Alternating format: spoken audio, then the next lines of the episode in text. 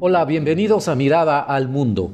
Yo soy Rogelio Ríos, periodista de Monterrey, México, y quiero compartir el día de hoy una reflexión que he titulado mediante una pregunta. ¿Cómo sobrevivir a otro diciembre? Comenzamos. Nada más llega el día primero de diciembre y parece que un termostato en el alma nos pusiera en automático en un modo nostálgico, meditativo, tristón ya llegó otro diciembre, decimos, y con él las posadas, la Navidad, la necesidad de poner buena cara a todos y a todo, la sonrisa forzada que se repite tanto que duele la quijada. ¿Cómo vamos a sobrevivir a las Christmas? Por si fuera poco, a México lo tienen de cabeza y destrozado los políticos mediocres que hoy nos gobiernan. Cuando nos asomamos a la vida pública, el panorama es deprimente al extremo. Cambiaron las siglas del partido en el poder, pero los políticos son los mismos de siempre. Hay cosas que nunca cambian. Esas son el influyentismo, la corrupción, el abuso de poder, las decisiones irracionales, la soberbia del empoderamiento y la vanidad que los consume. Si sumamos las circunstancias anteriores, la personal y la pública, pues entendemos bien por qué a mucha gente navegar por el mes de diciembre le parece una tarea insoportable. Si usted me lo pregunta, pues yo me ubico en algún punto entre el extremo pesimista y redento y el optimista desbordado, más cargado quizá en este año a la nostalgia y los recuerdos.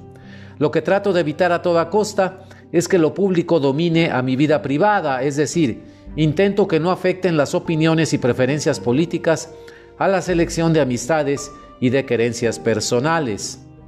El 2021, que ya casi concluye, fue un año que me sorprendió en un tema que había atisbado anteriormente, pero que la verdad nunca pensé que creciera tanto. La polarización de la vida privada debido a la semilla de división y odio sembrada desde la clase gobernante. No es difícil constatar en nuestros ámbitos privados cómo se han perdido o deteriorado las amistades, los compadrazgos, las relaciones con familiares, amigos y vecinos a lo largo de este año, el segundo de la pandemia, en la vida pública mexicana. Me consta en lo personal lo que observo en Monterrey, claro, la ciudad en donde vivo, pero me parece que ese fenómeno se está dando en todo México. Las charlas en el café ya no son las mismas, ni los compañeros de mesa nos caen tan bien como antes cuando se ponen a perorar a favor o en contra de un político u otro. Las carnes asadas regiomontanas, ni se diga.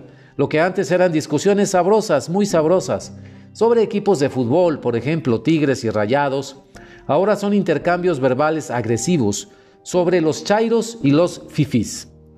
Hay compadres que se dejan de hablar, hermanos que ya no se reúnen, primos a los que ya nadie invita a comer los domingos en casa y en familia, porque sabemos que las cosas pueden acabar mal en el ánimo de todos. No nos hemos dado cuenta, pero esa invasión de nuestra vida privada por parte de los políticos y las ideologías se fue metiendo, como la canción, recuerdan, despacito, muy despacito, en los corazones. La captura de nuestras opiniones y de las percepciones que tenemos sobre los demás es un método de control político muy bien probado en otras latitudes. Nos hacen creer que somos nosotros quienes seleccionamos a nuestras amistades y filiaciones pero no es así. Nos han robado la vida privada. Será por eso que este diciembre del 2021 se siente particularmente pesado, y se lo digo yo, que soy un optimista incurable. Si me preguntan cómo sobrevivir a otro diciembre, bueno, pues les contestaría que defendiendo a ultranza y de ahora en adelante mi vida privada y recuperando por completo el libre albedrío. Soy yo quien decide a quién amar y a quién no a quién tener de amigo, con quién tomar un buen café. Soy yo y nadie más, mucho menos, pero mucho menos los políticos oportunistas buenos para el rollo, pero malos, muy, muy malos para dar buenos resultados. Atesoremos lo mejor de todos aquellos a quienes estimamos y queremos, y respetemos lo que opinen y crean. Demos también lo mejor de nosotros mismos y esperemos respeto. Eso nos dejará un grato sabor de boca cuando en enero del año que viene, en el 2022, nos acordemos de este diciembre No lo arruinemos con discusiones banales sobre la política. Muchas gracias y nos vemos en la próxima mirada al mundo.